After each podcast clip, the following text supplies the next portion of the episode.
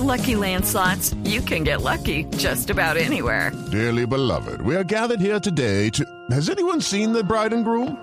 Sorry, sorry, we're here. We were getting lucky in the limo and we lost track of time. No, Lucky Land Casino, with cash prizes that add up quicker than a guest registry. In that case, I pronounce you lucky.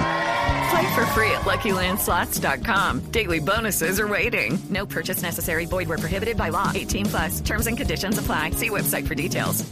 De estas y otras noticias en BlueRadio.com. Continúen con Mesa Blue. Son las 8 de la noche. Aquí comienza Mesa Blue con Vanessa de la Torre. Son las 8 en punto, bienvenidos a Mesa Blue, numeral Vanessa, pregúntele a mi indefensa. Nuestro invitado de esta noche es Guillermo Botero, el ministro de Defensa de Colombia. Ministro, gracias por recibirnos además aquí en su despacho. Vanessa, encantado de que usted esté aquí.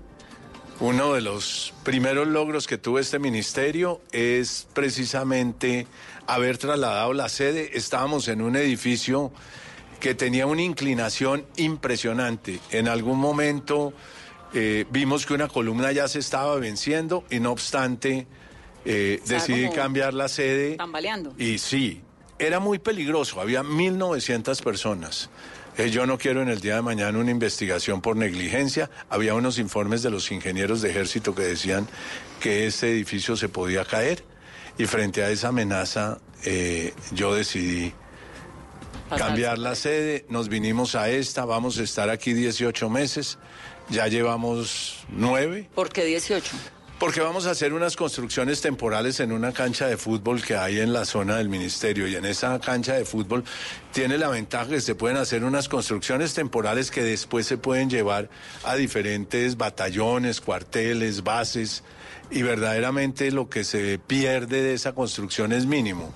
El 90% es recuperable, el 10% se perdería y nos ahorramos los arriendos. Entonces es un gran negocio para el ejército. Este es un ministerio de austeridad y a mí todo lo que sea ahorrar, ahí estoy dispuesto porque para platas del ministerio soy tacañísimo. ¿Pero así ha sido siempre o esto es nuevo? No, yo soy un Porque hombre... Fenalco no, creo que fuera tan ahorrativo, sí. Muy ahorrativo, una de las cosas que 15 dice- años estuvo 15 este año. años y yo mejoré las finanzas de una manera impresionante. Eh, las de Fenalco. No quiero decir que Sabas no hizo una gran labor, pero verdaderamente Juan Martín Caicedo, Sabas Pretel y yo hicimos los tres un esfuerzo para dejar a Fenalco divinamente bien posicionado. Ministro, y tengo un gran que- orgullo de Fenalco, que es haber comprado una de las casas más lindas de Bogotá, en la calle 75, abajo de la carrera 11. ¿Qué hay de cierto en que a usted le ofrecieron ser ministro de Comercio Exterior, ministro del Interior? A mí me ofrecieron ser ministro de Defensa, me lo ofrecieron mientras yo estaba en un viaje por Europa, estaba en la ciudad de Londres ocho días antes del Mundial, yo iba para Rusia, para Moscú, y estaba en el lobby del hotel que funcionaba mejor el Internet. La- el plan de datos no funcionaba tan bien. Cuando recibí una llamada del presidente Duque ofrecerme el cargo, y ¿Lo le pensó? dije, Mm, Lo decidí inmediatamente que sí, pero siempre yo le tengo miedo a la señora y a los hijos. Entonces, era como bueno consultar con ellos al subí, hab- había un gran partido, no recuerdo cuál era, eh, subí a la, era un apartotel, un Holiday Inn que era un apartotel, eh, y, y subí al cuarto de mi hija Alejandra, que era el, de- el que tenía la sala más amplia a ver el partido. Me decían mis hijos, pero ¿qué le pasa, papá, que estás tan, tan meditabundo? Y Alejandra, pues que- Alejandra, mi hija, que es muy suspicaz, ¿no serás que estás pensando meterte en alguna de esas vainas raras, no? No, ¿en cuál vaina rara? Sí, sí, eso de pronto te están ofreciendo algo. No estarás pensando en eso, papá. No, no estoy pensando en nada, déjame tranquilo. El, día martes, eh, esto fue un domingo, por la noche le consulté a Margarita, mi esposa, y me dijo, si le vas a decir que sí al presidente, díselo ya. No esperes a llegar a Bogotá porque yo le pedí al presidente que si me daba tiempo a que yo llegara a Bogotá y me dijo que sí. Me dijo, no hagas eso. Y entonces al otro día lo llamé y le dije que sí, pero mis hijos todavía no sabían. Al siguiente día que ya me iba para Moscú, no tuve alternativa diferente que reunirlos y les dije que ya había aceptado, que eso no tenía reversa. Y desde eso, ministro, pues ya más un año del gobierno, Cada vez en cuando uno oye, bueno, ve el meme contra el ministro, luego entonces la crítica del ministro, que la oposición le dice que renuncia al ministro. ¿Mucha cosa encima? ¿Qué es lo que pasa? Sí, mucha cosa encima y, y- y eso afecta muchísimo a la familia. Yo tengo una hija que nunca volvió a ver televisión. Tengo un hijo que no se pierde ninguna noticia y especialmente si son malas sobre mí para mantenerme informado. Y se las cuenta. Sí, claro. Y tengo otra tercera hija que es la más chiquita, que es la que hace los análisis. Es muy buena analista. Y entonces entre los tres nos combinamos. Sí, a mí me dan palo por incomprensión, yo digo. O de pronto uno no tiene la habilidad de explicar algunas cosas. ¿Cuál fue el primer palo que me dieron? Protesta social. Yo dije, hay que regular la protesta social. Y eso fue, claro, llegó un ministro que, que quiere acabar con la dura, protesta sí. social. No, señor. Hay una ley, la del Código hoy en día de Convivencia y Seguridad Ciudadana, porque ya cambió el, no- el nombre. El antiguo Código de Policía, la semana pasada y ayer en la conciliación se cambió el nombre. Ese fue un gran avance. Para que no fuera policivo, para que fuera preventivo. Lo explicamos. La Corte Constitucional, cuando hizo la revisión de constitucionalidad de la Ley 1801, dijo, la protesta social es un derecho tan fundamental que requiere una ley de más categoría. Y esa ley de más categoría es una ley estatutaria. Yo dije, se requiere regular en Colombia la protesta social. ¿Por qué se requiere regular la protesta social? Porque es que la Corte declaró inexequibles todos los artículos porque requiere una ley de más categoría, que es una ley estatutaria. Y, señores Congreso, tienen plazo hasta junio de 2019 para regular mediante ley estatutaria. ¿Y usted todavía cree que hay que regular la protesta social? Es que tiene que tener una regulación. ¿Y cómo sería esa regulación? Por ejemplo, en un- caso como ayer, que el país está medio aterrado por la anarquía Mire que lo se que está causó. pasando. Sencillísimo. Es tomar los mismos artículos de la ley 1801, mirar los pronunciamientos de la Corte Constitucional que ha habido, hacer los ajustes sobre esos pronunciamientos y presentar la ley. La exposición de motivos es exactamente la misma. Y la exposición de motivos es, es decir, la Corte Constitucional en una sentencia eh, dice que debe ser así y dio plazo al Congreso hasta el 20 de junio de, de- de 2019. A partir del 20 de junio de 2019 eso no rige. Pero entonces, ¿cómo sería? Digamos, ¿se permitiría protestar por ciertos lugares? ¿Qué poder tendría la fuerza pública? ¿Cómo sería? Sobre todo me parece un contexto interesante porque el, el escándalo, digamos, la crisis a la cual llegó el país ayer y, y hoy, hoy no tanto, pero ayer sobre todo como Pero hace- consecuencia de una amenaza en Twitter. Hace ¿no? muchos días, hace muchos días, yo le narro hechos. No fue un asunto menor el intento de quemar unos policías en, en la puerta de las oficinas de RCN en la calle 37. No fue un asunto menor tratar de quemar a un capitán en Argelia, Cauca, cuando se capturó a un delincuente que se llamaba el Conejo y que le fue quitado de sus manos. Esa persona yo la presenté en una rueda de prensa en el Cauca. Ese capitán no, no lo incendiaron de milagro.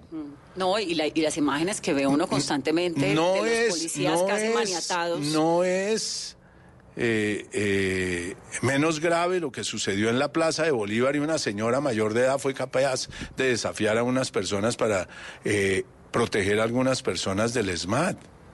Entonces ese tipo de cosas hace que se requiera la regulación de la protesta social. A los servidores públicos tiene que haber unas condiciones de agravación punitiva. Por Dios, no podemos seguir permitiendo que a veces le quiten personas capturadas, que los ataquen de todas las maneras y muertos.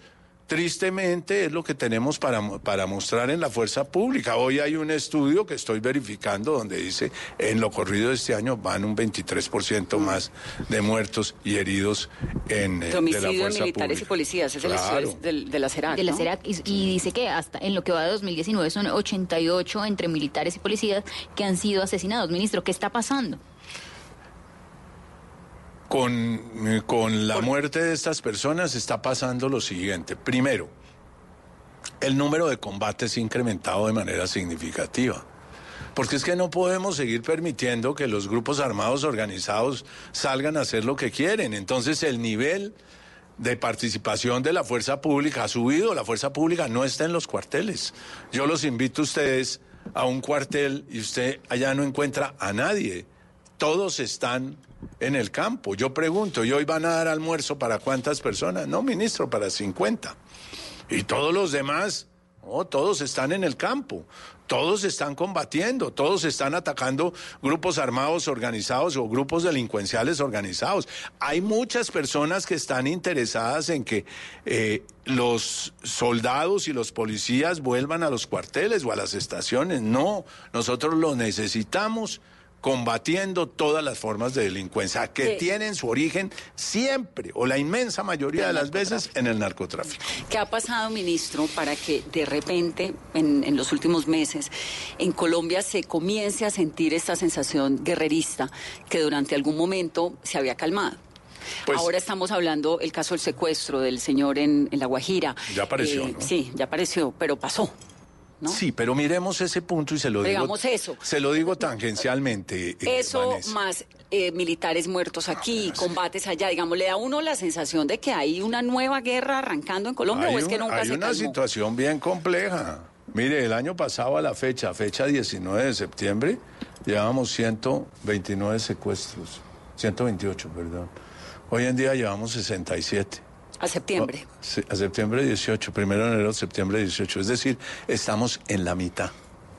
48%. Pero mañana o, o- o- o- o ya hoy, 24 de septiembre, le garantizo que estamos por encima del 50. Pero el hospital militar también tenía cero heridos a finales Pero del año que, pasado. es que estamos erradicando coca.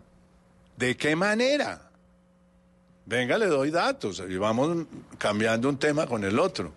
A 18 de septiembre, este ministerio ha erradicado 59.901 hectáreas. Eso me permite asegurar que vamos a erradicar 80.000 hectáreas, porque a 30 de septiembre iremos por ahí en 62.000. Entonces, son tres cuartas partes del año, me falta una cuarta parte, y una cuarta parte de 80.000 son 20.000. Y eso de cierta forma salvó a Colombia de la... Era un riesgo. era Eso riesgo, dígalo usted, eso no lo digo yo. No, no, de la certificación. Digamos es- que, que todo parecía indicar que si no se reducían esas hectáreas de coca, Colombia había iba a un, ser había un riesgo y eso, hubiera tenido un impacto grande sobre la deuda pública, sobre la confianza inversionista, sobre la inversión extranjera. Usted, dentro de su. Usted, digamos, dentro, no como el ministro de Defensa, sino Guillermo Botero, si es que el cargo se puede alejar un poco de la persona, ¿en algún momento considera viable que la lucha contra el narcotráfico cambie de alguna forma? Digamos que, no sé si sea legalizarla, no sé, porque tantos años Colombia sumida, Colombia, Perú, Ecuador, sumida en esta guerra contra el narcotráfico cuyos resultados son tan cuestionables, indudablemente. Sí. No, no va a cambiar en eso fundamentalmente. Nosotros tenemos que volver prácticamente a llegar a unos niveles mínimos de cultivos ilícitos. Porque ¿qué pasó en el país? Que todos aquellos cultivadores están convencidos que ellos están en la legalidad. Dicen, no, esta es mi manera de vivir y con esto me gano yo la vida. Es similar a una persona de estas que hubo una crónica en uno de los diarios del país de una persona que se robaba cinco, seis, siete celulares y decía que con eso le daba a comer a su familia y que cuando le iba muy bien, entonces iba a alguna de las iglesias a darle gracias a Dios. No, aquí hay que volver sicarios. Por la cultura, como dice el presidente eh, Duque, de legalidad sin impunidad. Y eso tenemos que hacerlo. Y tenemos que hacerlo en aquellos sitios donde la delincuencia y la ilegalidad tiene unas cifras que son abismales. Y me refiero. Bajo Cauca Antioqueño, que lo hemos venido mejorando, pero se nos ha ido un poco al sur de Córdoba. Catatumbo. Catatumbo, sin lugar a dudas. Catatumbo, ¿qué Cauca es lo que pasa en el Catatumbo? Que eso es como la tierra Pues, de nadie y de todos los delincuentes. Exactamente, que durante muchos años fue la tierra de nadie. Entonces, como es la tierra de nadie, hay que llegar allá. Hemos llegado, allá está la Brigada 30, está la Fuerza de Tarea Vulcano, está Fudra 3, Pero inversión social, mucha está llegando. Pero mire, el Catatumbo tiene todas las opciones. Usted va al ta- Catatumbo y ¿qué le dicen las personas de la región? que están aburridas de los grupos delincuenciales. Sí, y, de, y de todo eso. y de que no tengan educación y de que no tengan Pero ahí están llegando las, proyectos. institu- eh, las instituciones con zonas futuro. Pero le voy a decir una cosa, dice, aquí se produce de todo menos sal. Si a nosotros nos sitiaran como sitiaron a Cartagena en el siglo antepasado, Allá no les pasaría nada, excepto por la sal. Lo único que no producen es sal. Catatumbo es una región rica. Riquísimo. Tiene unos proyectos productivos muy interesantes en cacao, en palma, eh, para extracción de aceite. Hay empresarios que tienen un negocio minero que se puede llevar ordenadamente, unas buenas minas de carbón. Carbón que antes lo exportaban por el lago de Maracaibo, hoy en día está saliendo por Santa Marta en una ruta más larga. Hay que mejorar a- algunas rutas y en eso está el gobierno. En fin, ahí hay unas grandes oportunidades, pero esos son los sitios. Entonces, Bajo Cauca Antioqueño, Córdoba, Sí, Catatumbo, sí. ¿qué más? Bajo Cauca Que son, antioqueño, digamos, los focos de... de- Nariño y. Cauca en, en la cordillera occidental es donde tenemos verdaderamente un problema serio de cultivos ilícitos, aunque tenemos problemas sobre la cordillera central, digamos yendo de Cali a Popayán sobre la mano izquierda, donde Correcto, hay, donde hay marihuana Sí. en invernaderos Caloto. que dicen los caleños que desde los apartamentos de Cali se ve por la noche como si fuera un pesebre. Eso hay que acabarlo y, y- y tenemos Pero que muchos de esos cultivos son de marihuana... eh, No, son de marihuana, de marihuana ilegal. Porque para que sea medicinal requiere unos permisos y demás. Usted no puede poner, eh, argumentando que va a sacar un aceite, poner en el jardín de su casa o en su finca, Un poner un cultivo de marihuana. Eso ¿usted no nunca fumó marihuana? No. ¿Nunca? no, ¿Nunca consumió no, ninguna nunca, estupefaciente? Nunca. ¿Por no qué? estoy interesado. ¿Por qué no? Fumaba. ¿Que fumaba cigarrillo? Sí, pero lo dejé porque eso es dañinísimo. ¿Y ahora que ya no fuma? No, ¿qué va a o, o anda con esas pipas No, no, para nada. Para nada. y es mal geniado? Soy la persona más querida del mundo, pero me sacan la piedra. ¿Y por qué le sacan la piedra, ministro? Eh, primero soy enfermo de la, de la puntualidad. Entonces, aquí no me llegan a tiempo y eso es un problema. Y ese era un problema en Fenalco. Algunos días hacía yo de policía en la puerta y eso era iracundo. ¿Por qué no pueden llegar temprano? Lleguen temprano, levántense temprano, cumplan el horario. Los necesito trabajando a mi lado. Lo segundo, pues los incumplimientos. Pues claro, eso me aburre mucho. No, pues, el claro. documento es para mañana, no para pasado. Lo está pidiendo el presidente. Hay que entregarlo a- al PENIS. Hay que eh, llamar a los generales. Este es un trabajo, y aquí hago una variación porque usted me quiere sacar de mi tema de donde me dan palo. No, no, yo ya voy otra vez. Pues es que tenemos Eh, que hablar de Aquí eso. comienza la vida muy, muy temprano y termina muy, muy tarde. ¿Por qué comienza muy temprano? Porque el, el general Ateortúa, el de policía, muy sobre las 5 de la mañana ya comienza a enviar los primeros informes. Y yo comienzo a revisarlos en el celular y, y- ¿Qué y le manda? ¿Orden público? todo lo que ha pasado. Ah, pero ese mail debería reenviármelo, ministro.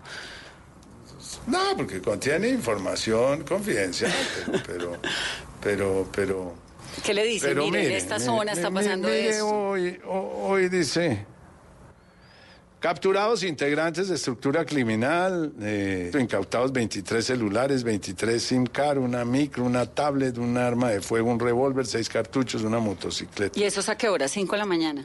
Este entró hoy, ya te digo a qué hora será. ¿Y le ha parecido? Lo dice ma- eh, más abajo, pero mire, luego continuaba. San Pedro en Santa Rosa de Osos y Sopetrán, tres del Calán del Golfo capturados.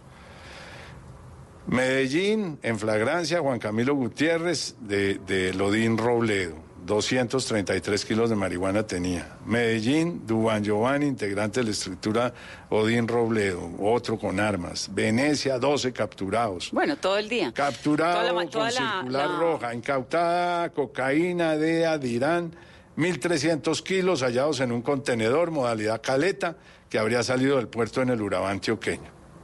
Ministro, y en comparación con Fenalco, Desmantelada arranca- refinería. Es que esto es, esto es una cosa... Diaria. Dígame una cosa, ministro, en comparación con Fenalco, donde usted estuvo 15 años y que supongo que era una vida mucho más cómoda que la que tiene ahorita de una responsabilidad del tamaño del Ministerio de Defensa en un país como Colombia, ¿se siente más cómodo? ¿Era lo que esperaba? ¿Es, ¿Ha sido un reto mucho mayor? Este es, no, este es inmenso. Inmenso, ¿no? Este es un, esto es una cosa que hay que producir resultados. Y yo lo digo a ciencia cierta. A mí me pueden decir lo que quieran, pero a mí no me digan que yo no he producido resultados porque los muestro. Pero he bajado los homicidios, he bajado las lesiones personales, he bajado los secuestros. He aumentado las, la erradicación como nadie. Voy muy, muy bien. He bajado el hurto a residencias, el hurto a comercio, el hurto a automotores y el hurto de motocicletas. Eh, he subido en un 47% la destrucción de infraestructura de eh, cristalizaderos, eh, Laboratorios. laboratorios, etcétera. Yo he hecho la tarea. Tengo estrellas, sí, el hurto a personas, el hurto de celulares, el hurto de motocicletas, nos ha pegado, y los, eh, lo- eh, perdón, de bicicletas, pero estamos montando todas unas campañas que van a producir resultados. Las cosas toman tiempo. Pero, ministro, también tiene unos retos muy delicados. Lo que está pasando con los asesinatos de candidatos en la política, los líderes sociales, escándalos como el de María Pilar Hurtado, como el de Dimar Torres. Digamos, usted no se ha pasado durante todo este tiempo explicando cosas, también, además de haciendo lo que me dice que está haciendo. ¿No Claro. le toca como dar demasiadas explicaciones? Este es, este es un país que yo ya lo he descubierto, uno lo aprende a leer. Aquí no les gusta como conocer qué es lo que está pasando. Entonces uno dice cuál es la versión que da un cabo, que está hoy en día sindicado de homicidio y que vamos a ver cómo le va en el proceso penal. Esa persona da una versión.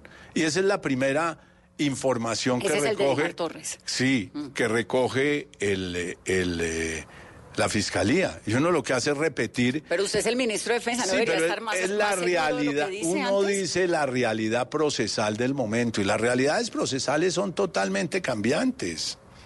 Si usted mira y pongamos uno de los magnicidios grandes, ¿cuál fue la primera versión durante dos, tres, seis meses, nueve meses en el asesinato de Luis Carlos Galán? No tiene absolutamente nada que ver con la realidad procesal de hoy en día. Y eso es cambiante y así lo tiene que entender. Y los ministros de la época tuvieron que salir a explicar qué era lo que había pasado allí y cuáles eran las hipótesis que había. Y eso lo tiene que decir uno.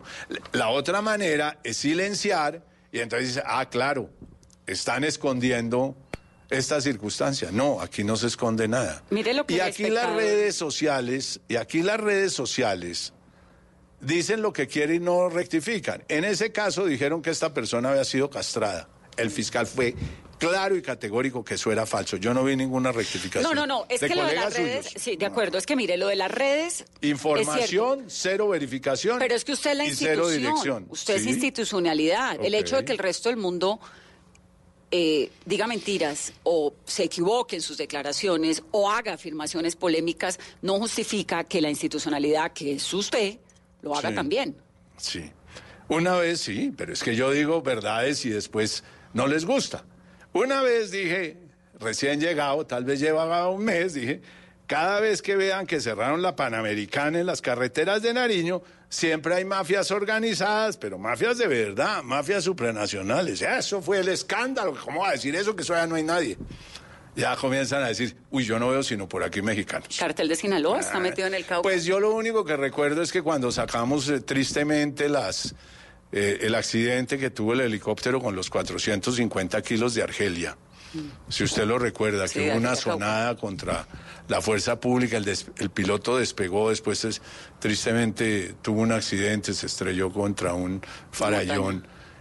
Lo que gritaban en esa cancha de, de fútbol algunas personas era Viva México, y eso lo recogió la prensa. Es decir, esto que nos han venido diciendo de la presencia de los carteles, en particular el cartel de Sinaloa, en el Compradores, Cauca, compradores. ¿Cómo es? Compradores. Hay compradores. de Pues, coca mexicana, colombiana. colombiana. Claro, es que nosotros tenemos además todas unas operaciones sobre el Pacífico para tratar de que la droga no llegue a Centroamérica. Ahí acabamos de terminar otra operación conjunta con 18 países. En esa operación, a la fecha faltan, eh, capturamos 48 toneladas, cuar- perdón, 40 toneladas hay un decomiso de 8 toneladas que no ha sido certificado. Otros decomisos podemos llegar a las 50 toneladas. Esta es la cuarta fase. En la primera capturamos 18 toneladas. En la segunda 27. En la tercera 48. Y en esta una vez termine la certificación es posible que lleguemos a 50. Y si el ministro- Toda esa coca sale del departamento del Nariño y del departamento. Y si el ministro de Defensa sabe que hay presencia del cartel de Sinaloa en territorio colombiano, en Cauca en particular o en Nariño, como me está diciendo, ¿por qué no los mandan para México? Nosotros tenemos una operación con Migración Colombia. ¿Y qué están haciendo? Bueno, eso ya hace parte de la reserva, no le va a contar. Pues sí, no, si me no, está contando que hay miembros del cartel, pero- del pero cartel de Sinaloa Ese es otro de los problemas de este ministerio, que muchas cosas tienen reserva. Entre otras, yo no puedo vulnerar la reserva porque es, puede ser una conducta delictual, ¿no? Ese es un, un problema permanente. Vamos a hacer una pausa rápidamente para comerciales. Regresamos en breve. Esto es Mesa Blue. Estamos hablando con el ministro de Defensa. Numeral Vanessa, pregúntele a mi indefensa, Carolina. A esta hora pregunta Miguel Sánchez por qué el ejército está involucrado en masacres contra civiles. También Alberto Tejada, Vanessa, pregúntele al señor ministro en qué va el caso del asesinato del escolta de la líder política en Arauca, el cual fue masacrado y el ejército negó el hecho y después aparecieron pruebas irrefutables que condenan este caso. También nos preguntan a esta hora qué estrategia tiene ante la ola de violencia que se ha disparado en las diferentes regiones del país. También Nilson Cortés, cuando el ministro tomó posesión del cargo le explicaron cuáles eran sus funciones. Joyita Camargo dice, pregúntele, los colombianos estamos necesitando más eficiencia contra la delincuencia en el país. Otra de las preguntas a esta hora, ¿por qué insiste, señor ministro, en el glifosato si se ha evidenciado que es cancerígeno? Luis Carlos pregunta, en campaña decían que iban a diezmar al ELN en cuestión de meses. ¿Qué dicen ahora que el ELN sigue creciendo en todo el país? Juan Go Uribe, Vanessa, pregúntele al Mindefensa qué responsabilidad asume frente a los ya frecuentes homicidios irregulares que se vienen presentando por parte de las Fuerzas Armadas. Algunas de las preguntas de nuestros oyentes a esta hora con nuestro numeral Vanessa, pregúntele a Mindefensa.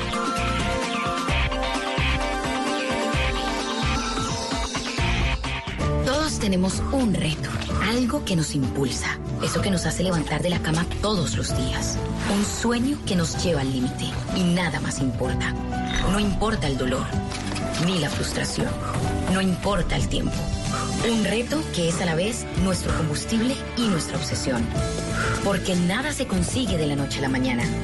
Este es mi reto. ¿Cuál es el tuyo? Pasta Sonia, sabor y energía que te hacen mejor. Trabajamos pensando en usted. ¿Quieres tener un matrimonio de ensueño? ¿Vivir una experiencia en el camino de los enamorados? ¿Mostrar las últimas tendencias de moda en pasarelas y showrooms en un lugar que lo tiene todo con más de 90 mil visitantes diarios? Haz que tu marca sea parte de Bogotá de Boda. Llámanos al 318-354-4043 o ingresa a bogotadeboda.com. Atrévete a dar el paso. Invita a Caracol Televisión y Blue Radio. El Teatro Mayor Julio Mario Santo Domingo presenta a Joyce Di Donato y al ensamble Il Pomodoro con el recital barroco en Guerra y Paz, con obras de Händel y Purcell, entre otros. Miércoles 16 de octubre, 8 pm. Compre ya sus entradas a través de primera fila o en taquillas del teatro. Apoya a Bancolombia y Caracol Televisión. Invita a Blue Radio y Alcaldía de Bogotá. Más información www.teatromayor.org. Código PULEP EII 686. Llega a Blue Radio La Intérprete, el podcast para conocer a profundidad los principales acontecimientos de Colombia y el mundo. Busca y escucha La Intérprete en tu plataforma de música favorita. Disponible en Deezer, Spotify y en bluradio.com. ¿Quién dijo que nunca se debe mezclar el trabajo con el placer? Sang Young presenta Rexton Sports. Una pickup que fusiona lo mejor de ambos mundos. La rudeza de una pickup con la comodidad de una camioneta de lujo. Súbete a una y descúbrelo. Sang Young.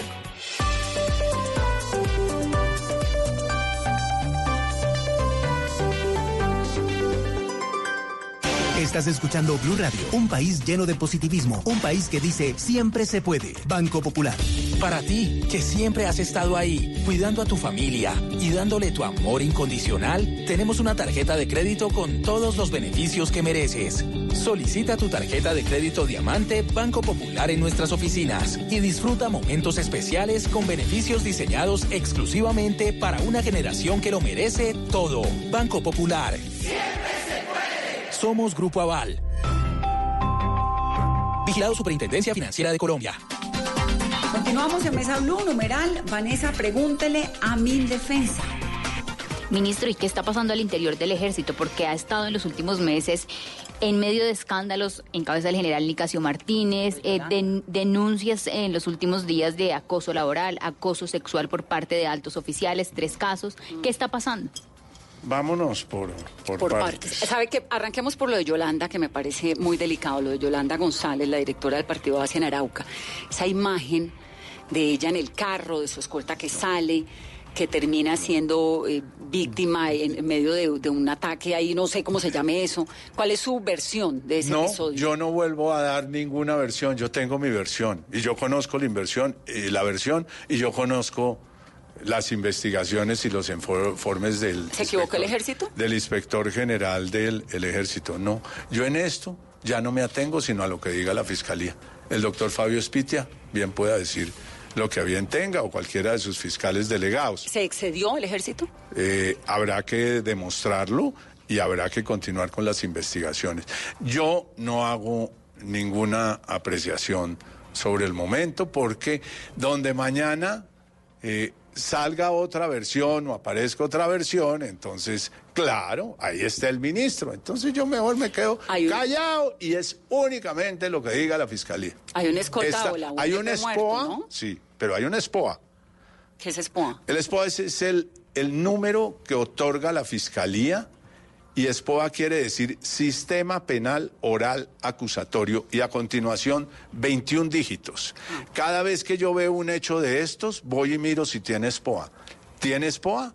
Entonces allí está la fiscalía, entonces miro a ver si es eh, la estructura de la Fiscalía contra Crimen Organizado, entonces digo, esto no tiene ningún problema, que fue un poco lo que pasó con el reportaje del New York Times, que hay no sé qué, no señora, ahí están los SPOAS, nos atenemos a los SPOAS. ¿El reportaje del New York Times cuál de todos? ¿El de Nicasio Martínez? ¿El de la eh, directriz? sí, el de la directriz. Ese, ese, hacía una referencia sobre unas personas que habían sido capturadas en Córdoba y que eso era como dudoso. Eso tenía su SPOA eso le ha correspondido a una, a una fiscalía en la ciudad de Montería. Yo reviso que tenga el SPO.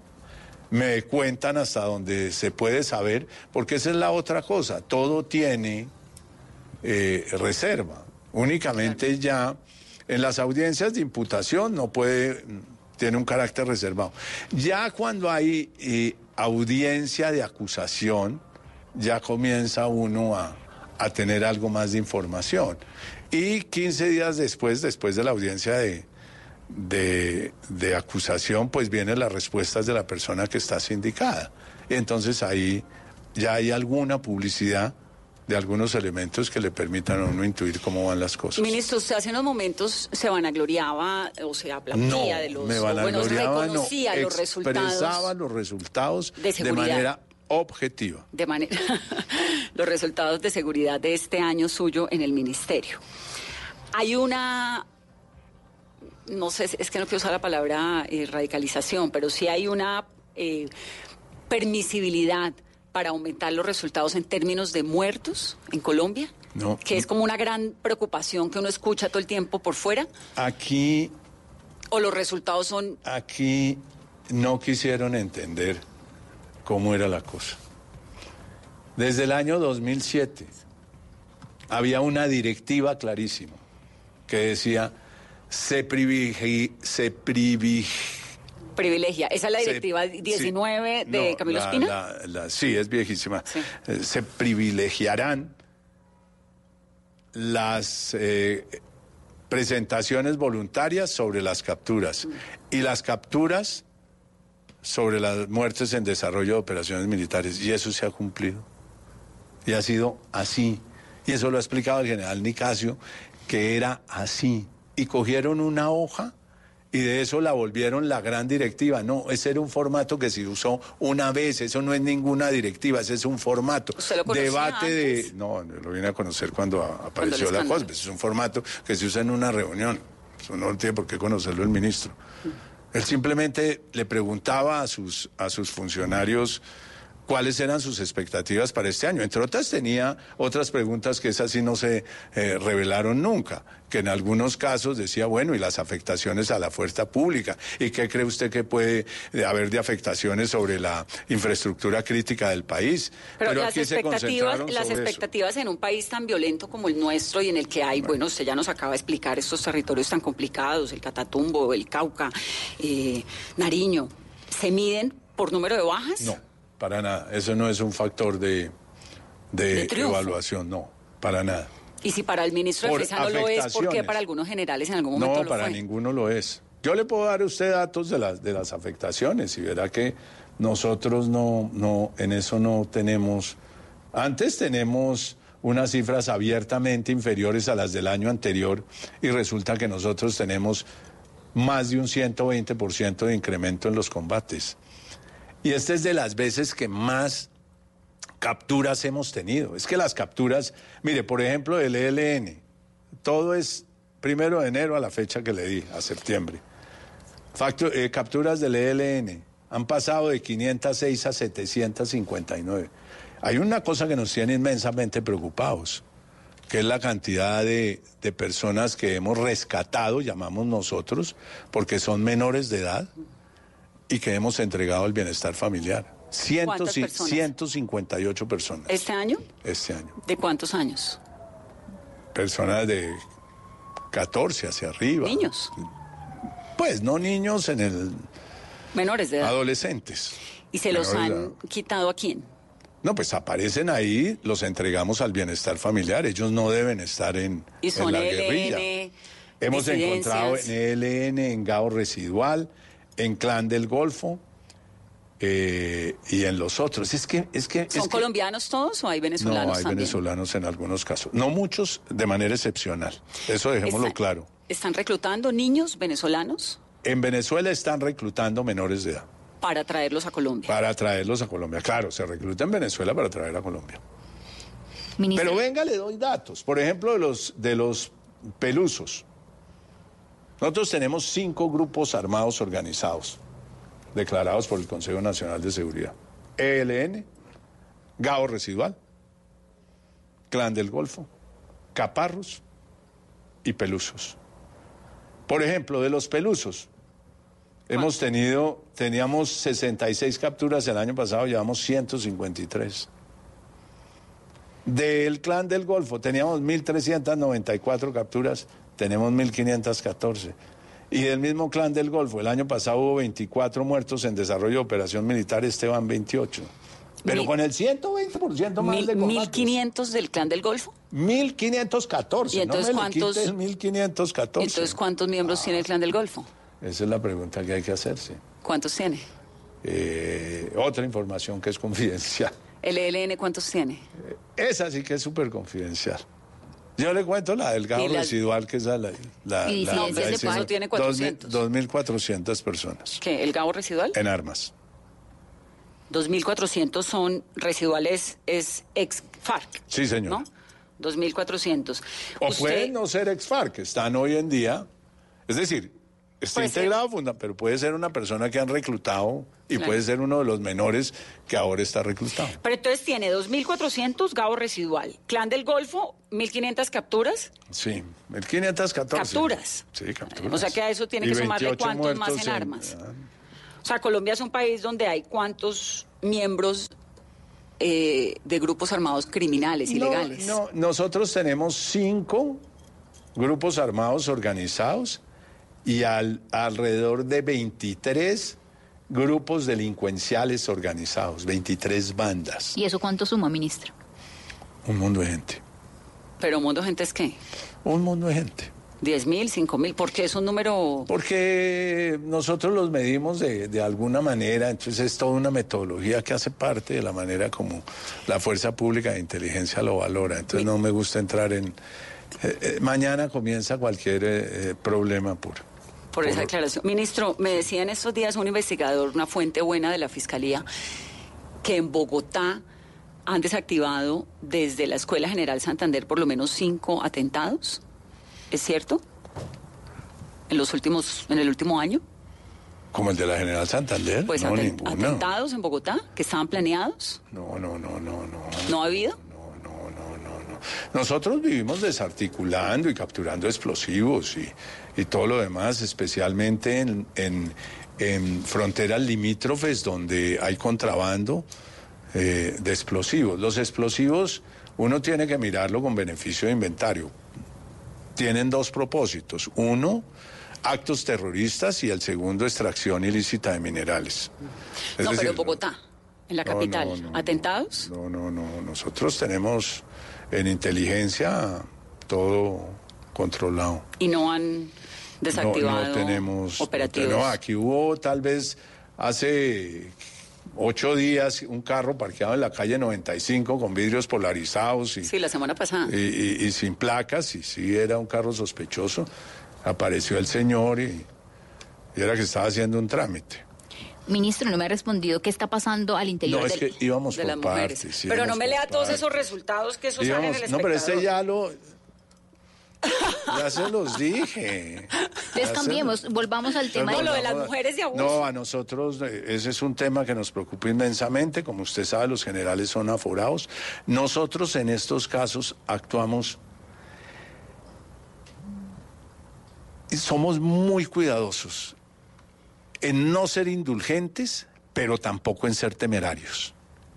Es decir, nosotros miramos las cosas al interior y la verdad somos muy diligentes. Una vez que nosotros hacemos nuestras propias valoraciones, tomamos decisiones. Maritza Soto es una capitana del ejército que dice haber Conozco sido víctima de acoso sexual. Generales Zavala y Sí. general eh, Aranguren.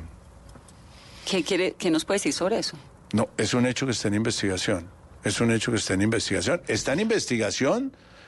La, la competente es la Corte Suprema de Justicia por ser aforados. Por ser aforados. También hay investigaciones disciplinarias que generalmente, eh, habida consideración de la gravedad de los casos, las asume por competencia preferente la Procuraduría General de la Nación. Pero además debe ser una mujer muy valiente, porque uno en una institución No, es que de hombres. mira, aquí es cero tolerancia, total- Vanessa. o sea, exacto, Cero que Eso es lo que tolerancia. quiero que, que oír. Cero tolerancia. Y vuelvo y lo reitero, cero tolerancia con todo. Una vez nosotros hacemos nuestro propio juicio al interior, vemos cuáles son las pruebas y todo lo demás, con la debida eh, eh, diligencia, procedemos a tomar decisiones. Ministro, ¿qué fue lo que pasó con la foto de Ivanka Trump? ¿Por, qué tuvo, por qué tuvo el Ministerio de Defensa después que enviar un comunicado y no, sé No, pues qué? porque es que no, nosotros no sacamos ningún comunicado. Pues había una, sí, No, se explicación sacó- de que es que el se ministro estaba sacó- mirando para un Se lado no sacó para la foto real. ¿Cuál es la foto real? Está para unos tres metros adelante mío y todos nos estamos parando en un sitio protocolariamente. En cada lugar del piso había unas tarjetas con un rótulo. Y uno sabía, uno miraba dónde se estaba... Sentando, ¿dónde se iba a sentar? dó- ¿Dónde se iba a parar? Que era parado. Entonces yo me pongo a buscar mi puesto, entonces estoy mirando hacia abajo. Y un, un, eh, un reportero lo toma en sentido contrario y entonces queda hecho un montaje. Yo tal vez he mostrado unas muy simpáticas. Una del príncipe William, alrededor de eso, que aparece haciendo así, cuando le toman la foto desde el otro lado es que está haciendo así. Pero esa sí le molestó, ese, ese meme y ese No, me parece sobre- pues que, que- que no es necesario. Es decir, es una señora muy respetable, uno no está haciendo allí absolutamente nada. Y estoy mirando dónde me paro. Pues sí, a uno les parece gracioso. ¿A usted le pareció cosas- que le dio rabia? No, rabia no, pero digo, hombre, esto... Yo ya estoy enseñado a que me den palo con caricaturas y todo ese tipo de cosas. Y digo, bueno, un palo más. Ya. Pero esas cosas no son necesarias. Ahí hay malas intenciones. Mire, este ministerio es víctima de todas las malas intenciones, ¿no? Un día dije, cuando me preguntaron sobre las, las eh, águilas negras, y lo contesté, las águilas negras como organización criminal desapareció, fueron extinguidas. Por allá en el año ellos operaron en el Magdalena Medio entre 2007 y 2009. Hoy en día se sigue usando ese nombre para cualquier amenaza, cualquier organización. Y todas esas amenazas que llegan firmadas por las Águilas Negras. Pues son, grupos delincuenciales que no tienen ninguna estructura ni son las águilas negras, sí son delincuentes. Y entonces, ¿por qué se Entonces yo dije, ahí lo que hay es, ¿qué es lo que está pasando? Dije, ahí hay gente mala matando gente buena. Eso fue todo lo que dije. Y eso es verdad, nadie lo puede desvirtuar. Ah, es que ese es un análisis simplista, que los malos matan a los buenos. No, pero esa es una realidad. Ministro, Y, su, y, y esto está, para cerrarle su pregunta, está en investigación. Lo de Maritza. Lo, sí, señora. Y aquí se tomarán decisiones de ministro, manera usted oportuna. dice que este es un ministerio víctima de malas intenciones, pero ¿hasta cuándo va a soportar tantas malas intenciones, tanto palo, los cuatro años del gobierno Duque o se va a ir antes? Eh, no, uno se va el día que el presidente Duque diga. Eso pues, esa es la primera. Eso es sin fórmula de juicio. Y, y las coyunturas políticas hay veces así lo exigen.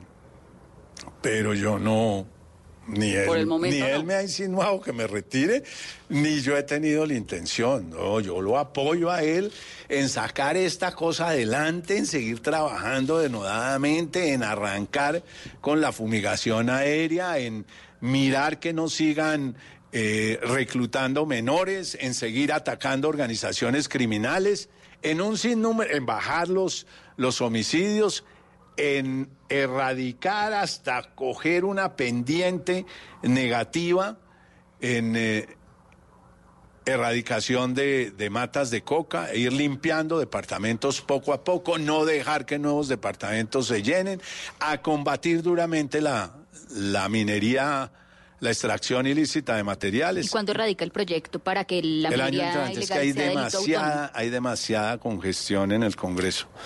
Ministro, el espectador en un editorial reciente le hizo una crítica a usted muy seria y muy dura por un poco su actitud frente a la Jurisdicción Especial para la Paz. Pero sobre todo porque la JEP, pues es también una institución, ¿no? Digamos, usted tiene una, una posición un poco de, de confrontación frente a la JEP o qué es lo que ocurre allí? No, yo, yo, yo creo, es decir, aquí pasaron varias cosas.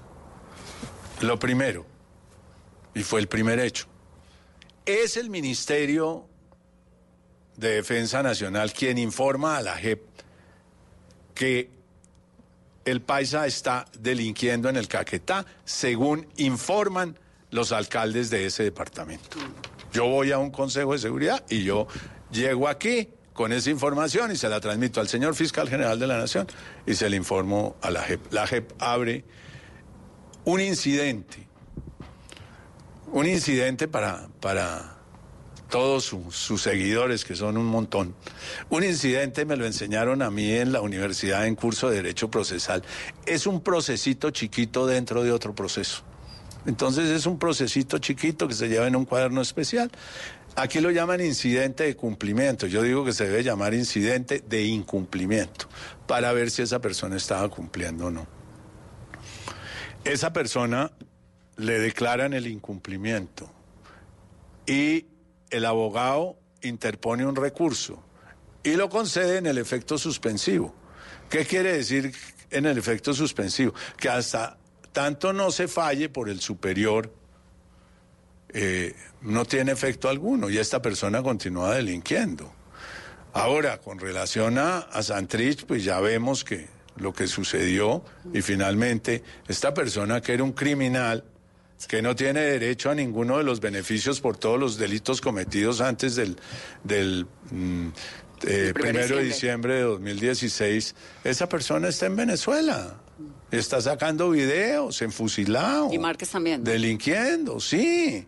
Entonces, pues yo digo, hombre, eh, yo requiero que estas cosas, pues, actúen con más prontitud, si se puede. Por eso, pero ¿y por qué no le hace esa petición a la justicia ordinaria? Si todo lo que pasa después del primero de Perdóneme, diciembre del porque es que 2016 las otras no ya- pasa por la JEP, sino por justicia Esa es otra ordinaria. cosa que no han querido ¿No? entender. Porque en las otras son apenas los inicios de un proceso, en los otros ya están condenados. En la JEP, dice usted. No, En la en, justicia lo- en los ordinaria. hechos, una vez estén excluidos de la JEP, se revive todo lo anterior al primero de diciembre de 2016. Entonces esas personas inmediatamente ya tienen sentencias condenatorias, ya no tienen que pasar por ningún proceso. Aquí hay que volver a, llevar un proceso, eh, resolución de acusación, tiene que, primero a un juez de control de garantías si se llegaran a, capturar y todos los demás, luego donde un juez ordinario, ese juez ordinario produce, eh, profiere una sentencia, esa sentencia es susceptible de apelación, algunas de ellas son hasta susceptibles de casación. Entonces, los otros usted los revive y automáticamente usted está en la cárcel al siguiente día. ¿Usted por qué dijo que alias Majimbu no lo podía perseguir el Ministerio de Defensa o la Fuerza Pública porque estaba dentro de la no, JEP? No, lo estaba persiguiendo. Es que la JEP lo que me quiere decir a mí... Es que todo lo que pasa después del primero de diciembre del 2016 claro, le claro, corresponde a, claro, a la justicia ordinaria. Le corresponde a la justicia ordinaria. Dos circunstancias pueden pasar. Que tenga orden de captura o que no. Ese es un primer problema. Si no la tiene para poderlo capturar, tiene que estar en flagrancia. Claro, que esa es la razón, hágame la pausa, por la cual gente no, la policía no capturó ayer o anteayer a estos señores, al señor Chávez, que incendió de tal manera Colombia por medio de las redes sociales, ¿no? Porque no estaba en flagrancia. No estaban en flagrancia. Y no tienen órdenes de captura. Exacto. Entonces, lo que yo les digo, hombre, declaren el incumplimiento salen de la JEP e inmediatamente yo tengo miles de sentencias condenatorias, es que ya las tienen. No hay que darle más vueltas, van directo a la cárcel, directo, con sentencias condenatorias a cumplir sus penas. Ah, sí, pues ese es el parte del problema. Ese es parte del problema, pero lo necesitamos por fuera para poderlos meter a la cárcel, sin fórmula de juicio, porque ya están juzgados, es que ya fueron juzgados todos. Claro, pero si cometen nuevos delitos después de la firma, hasta donde llega la jurisprudencia de la gente. Allí tiene que volverse a iniciar un proceso penal. Usted tiene que arrancar de ceros otra vez. En el otro, y usted ya estaba en condena. Esa, esa, esos, esos, enfrentamientos, esas declaraciones que van y vienen de un lado suyo, que responde la JEP, que, ¿a quién le conviene eso? Digamos, a la, por eso a nadie. La institucionalidad no queda un poco ahí como golpeada por lado y lado. que queda golpeada. Yo no voy a, negar eso. Nosotros lo que más ansiamos es que la situación jurídica de estas personas antes, antes del primero de diciembre de 2016 se defina. Y claro, también las de primero de, de diciembre para acá. Pero esas será todos unos procesos que comenzarán a arrancar. Entonces comenzará un proceso, habrá que conseguirles un defensor de oficio, habrá que seguir, habrá sentencia de primera instancia, habrá sentencia de segunda instancia y eventualmente habrá recurso de casación ante la Corte Suprema. En los otros no. Los otros ya son cosa juzgada que revivieron todos automáticamente. Esa es la diferencia. Y eso es lo que dije yo en el Congreso. Eso no lo han podido entender. Ministro, se nos está acabando el tiempo, pero no quiero despedirme sin, sin preguntar. ¿Usted es consuegro del general Padilla? Eh, consuegro del general Padilla. Consuegro. O sea, parchan en Navidad y comen el 31 de diciembre. No, no, no. La verdad no, no por nada. ¿Pero se la llevan bien? Porque... No, una estupenda relación, eh, sumamente respetuosa. Yo soy muy respetuoso con, con mis eh, consuegros. Todos son unos encantos de personas. Mis hijos son las personas más bien casadas del mundo, yo tengo que decirlo. Son las personas más bien casadas del mundo porque yo no tengo amenaza de devolución alguna. Mis hijas son felices con sus maridos y mi hijo es feliz con su mujer, que es la hija del general Padilla. Y son absolutamente felices, todos tienen hijos que son unas adoraciones. ¿Cómo le va de abuelo? Sí. sí, no, pero además usted tan crítico que es del proceso de paz, que lo fue además desde FENALCO, con un consuegro que estuvo en La Habana, porque estuvo en La Habana, en Cuba, negociando la paz. Yo no, yo con él no tengo que discutir esas cosas. Yo hablo con él de la familia. Yo de vez en cuando hacemos un comentario por eso. Él es sumamente respetuoso conmigo y yo soy sumamente respetuoso con él. Él no, cuando estuvo en La Habana, eso fue una decisión de, de, de él. Y cuando estuvo de comandante general, yo fui total y absolutamente respetuoso. ¿No pasó en su familia lo que ha pasado en tantas familias colombianas que por cuenta del proceso de paz, por cuenta de la política, los diálogos se rompieron? Con mis hijas siempre hay conflictos. Manejar los hijos es otra cosa, ¿no? Mis hijas siempre le dan, le cascan al papá. Pero yo ¿Le me ¿Por qué? Por, porque sí, porque no, porque eh, peleo con los nietos, por cualquier cosa. Yo soy el mejor abuelo del mundo, le voy a decir una cosa. Yo los he criado, ya que me quiere llevar ese tema, yo los he criado con la mayor alcahuetería.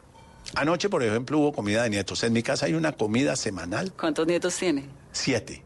Hay una comida semanal con mis nietos. Eso es un trabajo aquí para cuadrar mi agenda para la comida de mis nietos y cambia para cualquier día, porque yo no sé cuándo, cuándo puedo. Esa comida gira el menú de mayor a menor y vuelve a dar la vuelta. Entonces van pidiendo lo que ellos digan.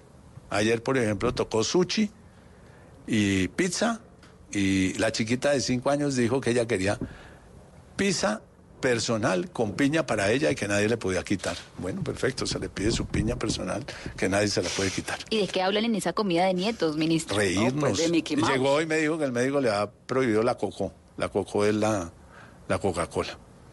Eh, no, no, no, eso será en tu casa, en la mía sí se puede. En la mía sí les doy Coca-Cola. Abuelo malcriado. Sí, eso allá y, y me abría así el saco y ella con un vaso escondido, pero haciendo el paro, ¿no? Para que supuestamente la mamá y el papá no la ¿El vieran. paro de pero- transportadores? no, el paro que eh, para decir que la mamá no la estaba viendo, que estábamos infringiendo eh, eh, la recomendación del médico de no darle Coca-Cola. No, entonces es todo un juego. Tienen que cantar la canción del abuelo, que es una canción que yo me inventé, que lo único que dice es que no hay como mi abuelo. Muy bonito. Y cuando se van a ir, yo tengo un sobrecito con billetes y van pasando uno por uno y yo les voy dando ¿Y plata. cuánto les da, Solo ministro? no, ellos piden lo que quieran, se les da lo que ellos pidan. Ah, Ese es un- bonito, me sí, gusta. Pero esa es una plata que es exclusiva, no se puede ahorrar, es prohibido. Es para gastarla. Para gastarla en la tienda del colegio. Para que tengan con qué comprar en la tienda. Ministro, elecciones ya para, para, para terminar, pues son ahora en octubre, ¿no? Y el país como tan, como que uno no sabe para dónde es que va en esto de las elecciones, como tanta amenaza, tantas noticias negativas. ¿Cuál es su parte, su, su, su... No, mire, eh, uno tiene que, que mirar eh, que mirar la historia y uno tiene que mirar las, las cifras. Y esas cifras son unas cifras muy contundentes en el sentido de que en estas elecciones ese fenómeno está relativamente, y hay que ser muy cuidadoso con eso. ¿Controlado? No. No, no controlado, pero está relativamente descendiendo. Ministro, hubo unas elecciones el- hace dos años o cuatro años No, que es, es que no puedes, es que no puedes comparar elecciones presidenciales con elecciones regionales. Hace cuatro años las elecciones regi- regionales no, fueron tan yo violentas te muestro, como ahora. Yo te muestro con mucho gusto los, Es que estamos escuchando día te muestro con, aunque, constantemente eh, aunque es asesinatos de objeto de, candidatos. de debate, yo te muestro las cifras enseguida. Miremos hace cuatro años 2015. qué pasó. Sí, 2015. Todavía nos falta prácticamente un mes para que haya elecciones, pero estos datos parciales son interesantes. Hubo seis asesinatos, hubo 22 atentados y no hubo secuestros. En esta ocasión tenemos siete asesinatos. Uno más y falta un mes para Y las falta un elecciones. mes, y Dios no permita que, que maten a nadie más. Y, y estamos haciendo todos los esfuerzos para que eso no suceda. Trece atentados y un secuestro de una persona de apellido Mosquera en el Alto Baudó. Ese es el balance que tenemos hasta ahora. Pero también es interesante devolverse al año 2011, porque ese también ayuda. Eso fue hace ocho años. Fueron 10 los asesinatos, 24 atentados y 11 secuestros. Sí, de 10 subi- bajaron a 6 asesinatos, ahora, ahora están en vamos a 7, siete. de 24 atentados. A 22 a y 22 llevamos 13 llevamos y en 13. secuestros de 11 a, A cero. a cero y, llevamos uno. Sí, lo que pasa es que uno es suficiente, ¿no? No es que no puede ocurrir ninguno. Sí, de acuerdo. No puede ocurrir ninguno. Un lugar alejado, esta persona, pues estamos, tenemos información de inteligencia que puede estar pasando. Nos hemos reunido con la viuda, el presidente Duque, los altos mandos militares y yo, para escucharla, para mirar cómo podemos ayudar. Ella, hemos suministrado el teléfono para que se pongan en contacto con ella. Ella quiere manejar personalmente ese asunto. Ella ha su- suministrado su teléfono, pero la verdad no ha habido contactos. Ese es el secuestro. El del secuestro, sí, el señor. secuestro en el Baudó. Pues ministro, queda un mes para las elecciones. Ojalá no tengamos que re- seguir reportando malas noticias y ojalá verdaderamente pues le vaya bien a usted porque el, país pasa por el Ministerio de Defensa. Le agradezco muchísimo su generosidad, sus, su tiempo, su paciencia Pero como cortico y esto. hasta su buen humor. No, pero si la, la, la reina de las carcajadas es usted. No hay una, una periodista que se ría con más eh, Bueno, gusto que usted. Pero es que además reírse con usted es difícil, no creo. ¿no? ¿Por qué? Pues con este país, con estas cosas Ah, tan sí, eso sí es que hay, ¿no? complicado. Sí, sí, eso sí. Es muy complicado Sí. el país. Sí, pero usted también me ha conocido desde el punto de vista personal. O sea es que- verdad. Lo he visto reírse por fuera Sí. de los uniformes. Sí, señora. Gracias, ministro. Encantado, Vanessa. A ustedes Ha que un tengan una muy feliz noche. Es el ministro de Defensa de Colombia. Esto es Mesa Blue.